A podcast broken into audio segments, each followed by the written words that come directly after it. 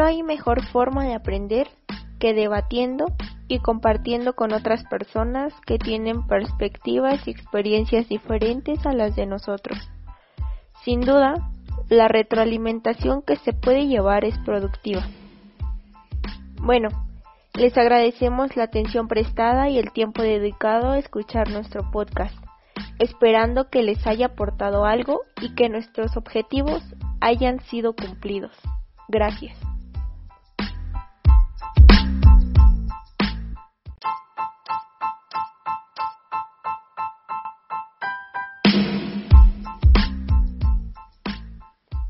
Hola, ¿qué tal? El día de hoy yo les quiero hablar de un tema súper importante y que considero de sumo interés dentro de la práctica clínica. Ahora bien, el tema que quiero abordar el día de hoy es cómo están ligados el concepto, el principio, los métodos y las técnicas al momento de estar en la práctica clínica. Pues comenzamos. Eh, vamos a iniciar con el concepto. Este se podría decir que es como lo principal que debemos de tener en cuenta, ya que a partir de este van a comenzar a surgir o se van a desglosar lo que es el principio, los métodos y las técnicas. El concepto nos va a ayudar como base teórica eh, de medidas y para justificar las acciones y juzgar los resultados que tengamos una vez que estuvimos pues en la práctica ya que nos va a dar como las indicaciones y las justificaciones de los medios que pues que tengamos como terapeutas. De igual manera nos va a ayudar como a tener una mejor dirección de hacia dónde queremos ir, eh, pues una guía como más clara de lo que queremos y hacia dónde queremos llegar. Em, de igual manera nos da como para cuestionar científicamente si lo que estamos haciendo pues nos va a ayudar porque ya está como con criterios más claros ah, de acuerdo pues a nuestro objetivo. Eso es lo que a lo que nos va a ayudar el concepto. Entonces nos va a servir también como eje para planificación, la evaluación, la acción y para la obtención de medición de nuestros medios y de igual manera pues justificar eh, nuestras acciones y si estamos pues llegando al objetivo que pues ya tenemos planteado. Gracias a que pues el concepto o el contexto pues es muy amplio. De igual manera nos va a ayudar como con la historia que tengamos de cada uno o de dónde provino cada pues cada concepto ya que pues debemos guiarnos en uno que esté basado pues en teorías científicas que hayan sido ya plenamente pues comprobadas. ¿Ok? A eso nos referimos con el concepto. Ahora bien, el principio eh, va a ser eh, las reglas o las guías que nos van a ayudar a la ejecución. Este nos va a ayudar muchísimo para la, la valoración orientada para un buen tratamiento nos va a ayudar a formular los objetivos de acuerdo al razonamiento clínico. Eh, dentro de este es muy importante el razonamiento clínico, ya que de nada nos sirve eh, pues tener todas las herramientas, todos los conocimientos, si pues de plano nuestro razonamiento clínico pues no, no es bueno. Entonces siempre el razonamiento clínico es como lo primordial ya que de acuerdo a eso podemos nosotros ejecutar una buena acción para tener buenos objetivos y optimizar la calidad de vida del paciente.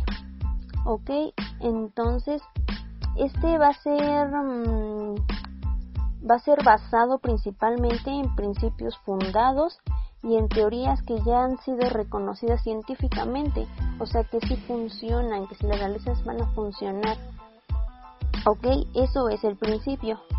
Ahora, el método. Este va a ser una guía para la búsqueda de procedimientos y, y técnicas mm, específicas para lo que nosotros queremos o para nuestro objetivo. Siempre hay que tener el objetivo para después de, bueno, de acuerdo a eso, pues poder actuar nosotros, ¿ok? entonces van a ser pues maniobras específicas para un objetivo específico. Este nos da pues mm, tres estructuras principales que son la secuencia, que es como tener, como la palabra dice, una secuencia, pasos a seguir que sean pues, tienen un orden, un objetivo principal y pues va pues paso a paso. Ok, la irreversibilidad. Esta nos va a ayudar principalmente eh, para el momento de estar en la mm, en la acción o al momento de estar realizando pues la acción entonces nos va a ayudar muchísimo porque este va a depender de la técnica, o sea, puede que no sea reversible al momento de estarla ejecutando, ¿ok? Entonces, después de este, pues la tercera seguiría la exclusividad. Esta nos va, mm, nos va a decir o nos dice que tiene que ser, em, bueno, en algunas técnicas es muy común que para tener un mejor objetivo tiendan a, a estar mm, como combinándolas con otras con otros métodos otras técnicas pero hay algunas que no lo permiten y que nos dicen que únicamente puedes utilizar esa técnica y nada más entonces pues eh, va a depender mucho de la técnica Ahora bien, vamos por último con pues la técnica. Esta ya es prácticamente la formación práctica, ya cómo vamos a ejecutar todo lo anterior. Ya es como el punto final. Este nos va a estar relacionada con el método porque pues ya va a ser cómo vamos a ejecutar las acciones de acuerdo a nuestro objetivo planteado desde el principio, ¿ok? entonces van a ser pues la la utilización de herramientas específicas pues para llegar al objetivo que, que pues queremos lograr entonces todas estas eh, son sumamente importantes al momento de estar en la práctica clínica ya que pues cada una nos va a ayudar como es un punto clave al momento de estar ya eh, frente al paciente y pues para la toma de decisiones y para llegar a ese objetivo que queremos lograr.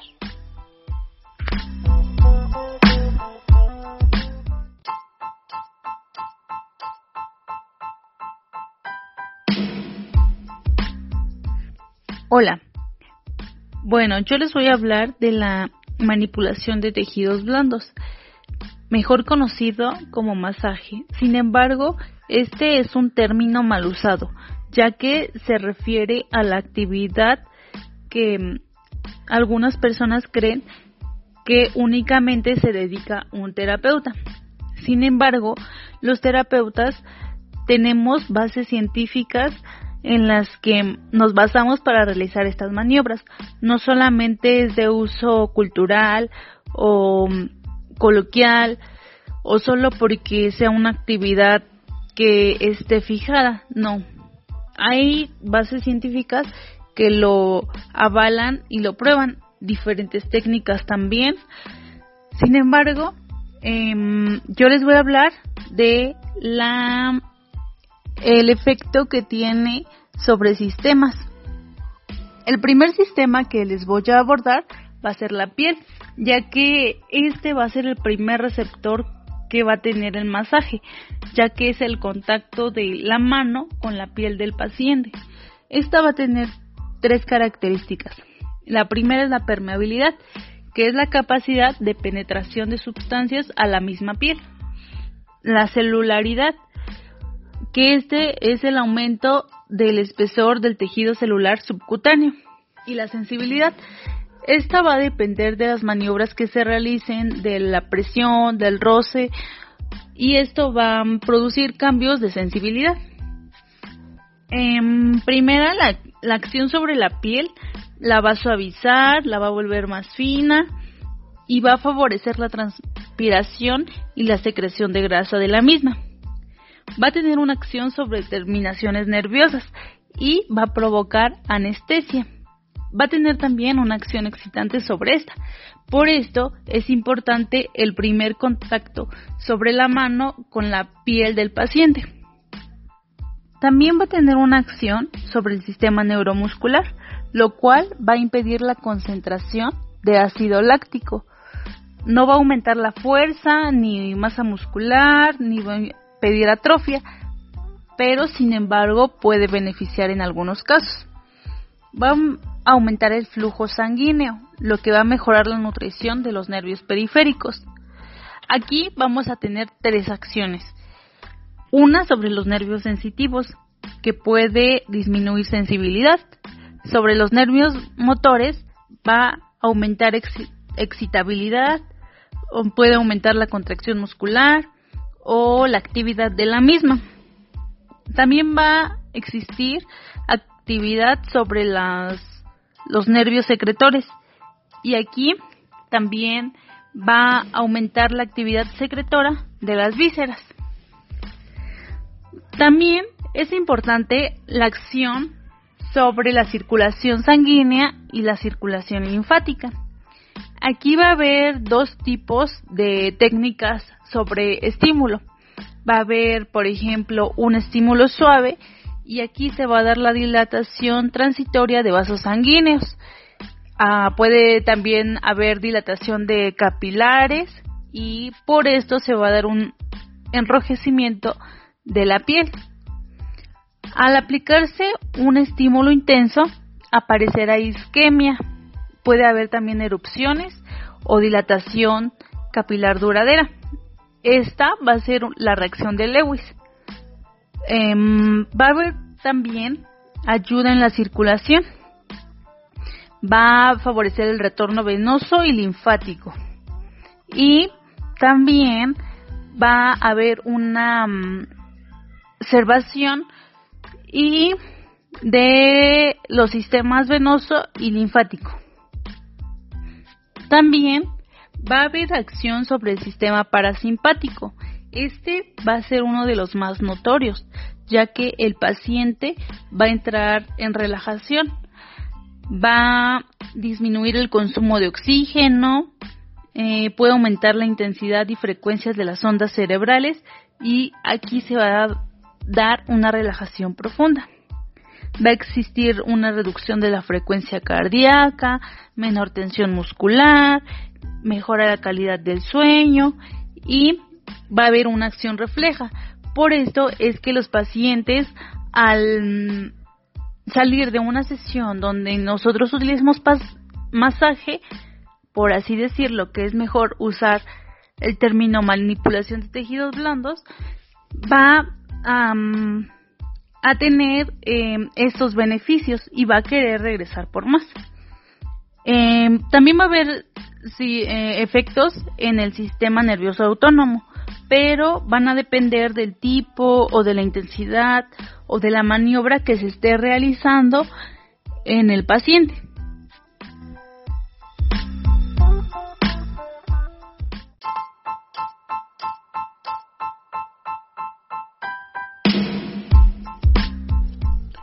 Bueno, una base general para la técnica de aplicación pues es en, que el lugar o la, sala donde vayamos a practicar nuestra técnica debe contar con una temperatura aproximada de unos 20 grados, bueno, en su entorno a esta temperatura. Eh, nuestro paciente debe adoptar una postura cómoda, de forma que siga mayor este, el relajamiento posible para, para él y para la zona que vayamos a tratar. Este debería de tener eh, pues un buen apoyo sobre lo que es la camilla. En la camilla deberá de estar ubicada en digamos que en medio de la sala o en algún lugar donde nosotros este, tengamos esa accesibilidad eh, por ambos lados de lo que es el cuerpo y así pues facilitar las manipulaciones al paciente. E igual debemos de ganarnos la confianza del paciente, mostrar nosotros interés por, por su dolor, e igual para la corrección a, en su trato y, una gran este, dosis de paciencia ya que pues hay algunos pacientes que eh, pues no todos los pacientes son, iguales em, eh, pues igual para iniciar ya en lo que es eh, la manipulación de tejido blando pues esta se va a realizar de, lo, de una forma rítmica y que siempre sea la misma dirección. Eh, es igual este difícil pues reproducir como cada día el mismo masaje que el día anterior que ya hemos este, aplicado la técnica y pues esto se va a ver que el paciente ya no va a tener como una misma sensación si repetimos la misma técnica sesión tras sesión o día tras día. Eh, igual se va a respetar lo que es eh, la, ejecución en las encrucijadas eh, vasculares nerviosas, así como los lugarcillos mm, de las prominencias óseas o en algunas articulaciones dolorosas. Si nuestro paciente presenta eh, un dolor en alguna articulación, pues eh, que sea ya pues un dolor digamos que, que intenso, que de plano ya tengo una patología grave, pues ahí evitar evitar este tocar esas zonas y esa no va a ser nuestra nuestra zona zona a tratar. Igual, una sesión de masaje pues va a comenzar con movimientos superficiales y suaves y estos van van a ir progresivamente aumentando a lo que es la intensidad hasta hacerlo lo, lo más enérgico posible. Para esto posteriormente pues reducir una forma gradual de lo que va a ser la presión aplicada y terminar con la misma forma en la que nosotros eh, comenzamos. ¿Vale? Eh, lo, de esto respecto a la duración de, del masaje, ¿no? Por así decirlo.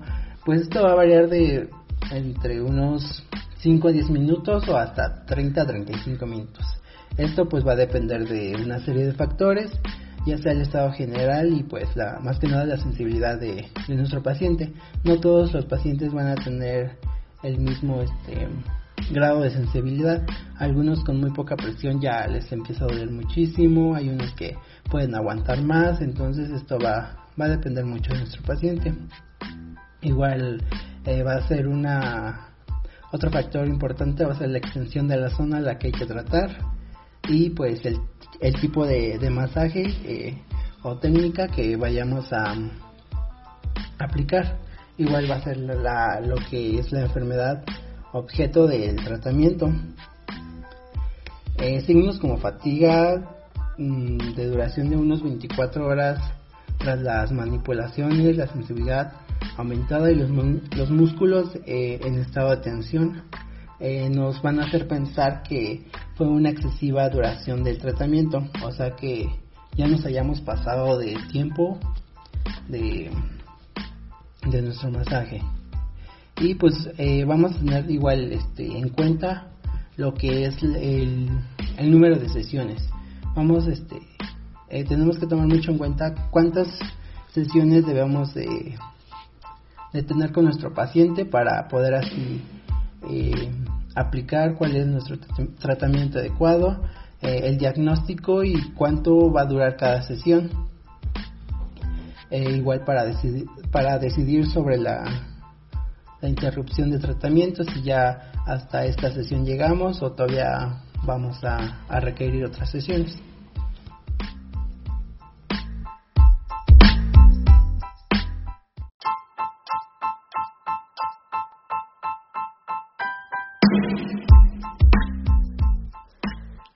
Bien, ya que hemos escuchado un poco de las generalidades de toda práctica clínica, ¿qué les parece si empezamos a entrar en materia? Empezaré abordando algunas técnicas fisioterapéuticas y cómo éstas han demostrado ser de gran ayuda en la recuperación de los pacientes. Iniciaré hablándoles de enflurage o frotación que esta es una técnica erróneamente confundida con un simple masaje, pues si bien es una técnica de reconocimiento que permite saber el estado en que se encuentran las estructuras, tanto tisulares como musculares. Pongamos un ejemplo. Es como si el fisioterapeuta realizara un mapeo con sus manos en busca de anomalías o alguna otra alteración. ¿En qué consiste esta técnica? Bien, esta técnica consiste en un desplazamiento de las manos sobre la piel del paciente, pero debe de ser superficial.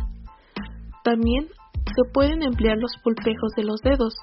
Conforme ocurre el desplazamiento, se debe de elevar el talón de la mano con la finalidad de evitar que se ejerza una mayor fuerza o presión sobre nuestros pacientes, pues recordemos que es superficial. La forma en cómo trabaja esta técnica es sobre determinado músculo y actúa en el sentido de sus fibras. Esta técnica debe de ser lenta. Su principal objetivo es el de crear una analgesia.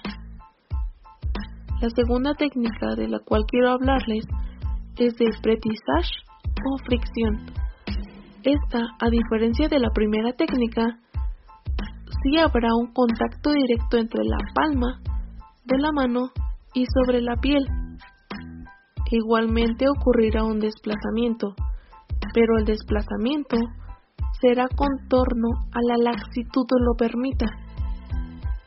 Y las estructuras que se deberán desplazar será la hipodermis sobre la epidermis y no la mano del fisioterapeuta. Su principal objetivo de esta técnica es ayudar a controlar el edema.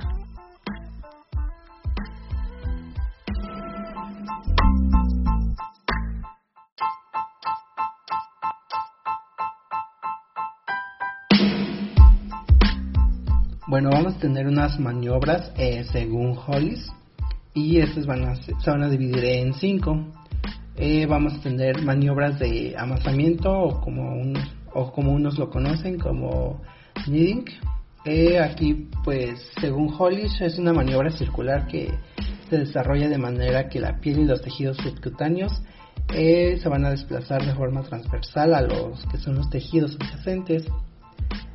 pues este más que nada se va a escribir, se va a describir como pues el amasamiento eh, como la acción de comprimir y levantar los tejidos, eh, desplazarlos transversalmente y al mismo tiempo eh, como presionar y estirar lo que es la masa comprimida. Y pues en este caso al ser profundo y va a interesar a, lo que son las masas musculares y a las, a las partes blandas. vamos a tener otra maniobra que va a ser de rodamiento o igual conocida como rolling. esta eh, pues se va a tratar eh, de una maniobra de compresión. En este caso los tejidos se van a levantar o, se despegan de las estructuras profundas em, en, vez, en el lugar de pues de intentar como exprimirlas, ¿no? Eh, puede tratarse de una técnica ya sea local o igual puede ser una técnica em, general. Mm tenemos otra maniobra eh, que se llama eh, picking up o igual conocida como pellizcamiento. Eh, aquí pues no se va, no vamos a hacer como tal pellizcar a, lo que es el tejido blando, sino que pues se produce una compresión en lo que son los tejidos, acompañados de un movimiento mm, asimismo a los tejidos, pero no, no como tal un pellizcamiento. Eh, vamos a tener lo que son las maniobras de retorcimiento o de rigging. Eh, aquí pues él se va a desplazar, se, perdón, eh, se asemeja a las maniobras de pellizcamiento y se diferencia en lo que es el movimiento opuesto de las dos manos. se conlleva a lo que es un retorcimiento de los tejidos. Este va a ser como si estuviéramos amasando eh, lo que es la piel. Eh, y pues la última maniobra sería la maniobra de sacudidas o shaking. Eh, aquí los tejidos son levantados y digamos que haciendo unas, unas sacudidas se va a realizar sobre músculos largos como lo que es el bíceps, tríceps, cuádriceps y así como en pequeños músculos como las eminencias tenar e, hipotenar. Mm, para músculos largos, este se va a realizar como todo, eh, con todos los dedos eh, hacia un lado y, el pulgar al otro lado, en lo que sería el vientre, el vientre muscular. y pues, pues estas serían las maniobras de según Hollis, que son este, pues más que nada aplicadas en masoterapia.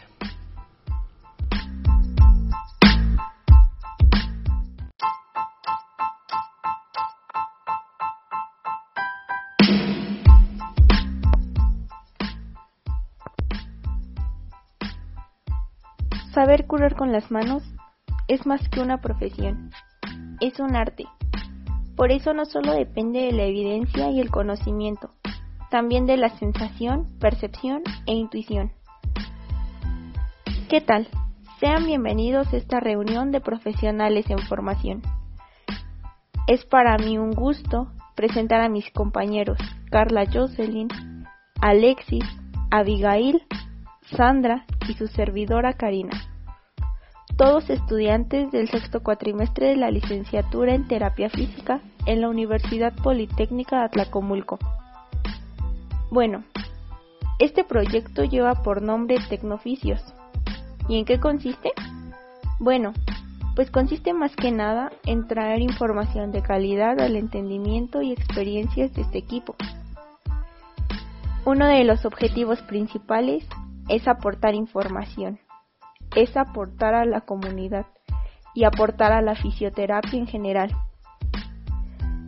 Esto se puede traducir un poco y de forma más generalizada en aportar conocimiento, pero sin duda, uno de los objetivos principales de esta sesión es no solo aportar conocimiento, sino que las personas que nos escuchan se vayan con más dudas, por la controversia que existe, para que así generen un pensamiento más crítico, que se cuestionen las cosas que antes pensaban y las cosas nuevas que aprendieron.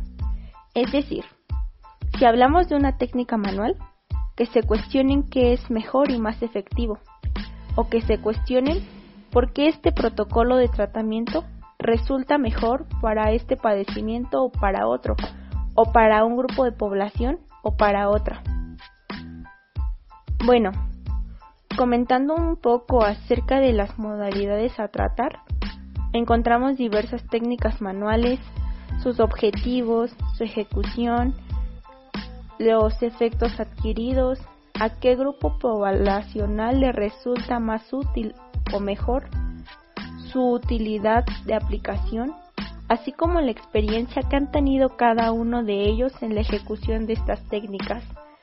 Principalmente, trataremos lo que es frotación, fricción y la técnica de Hollis.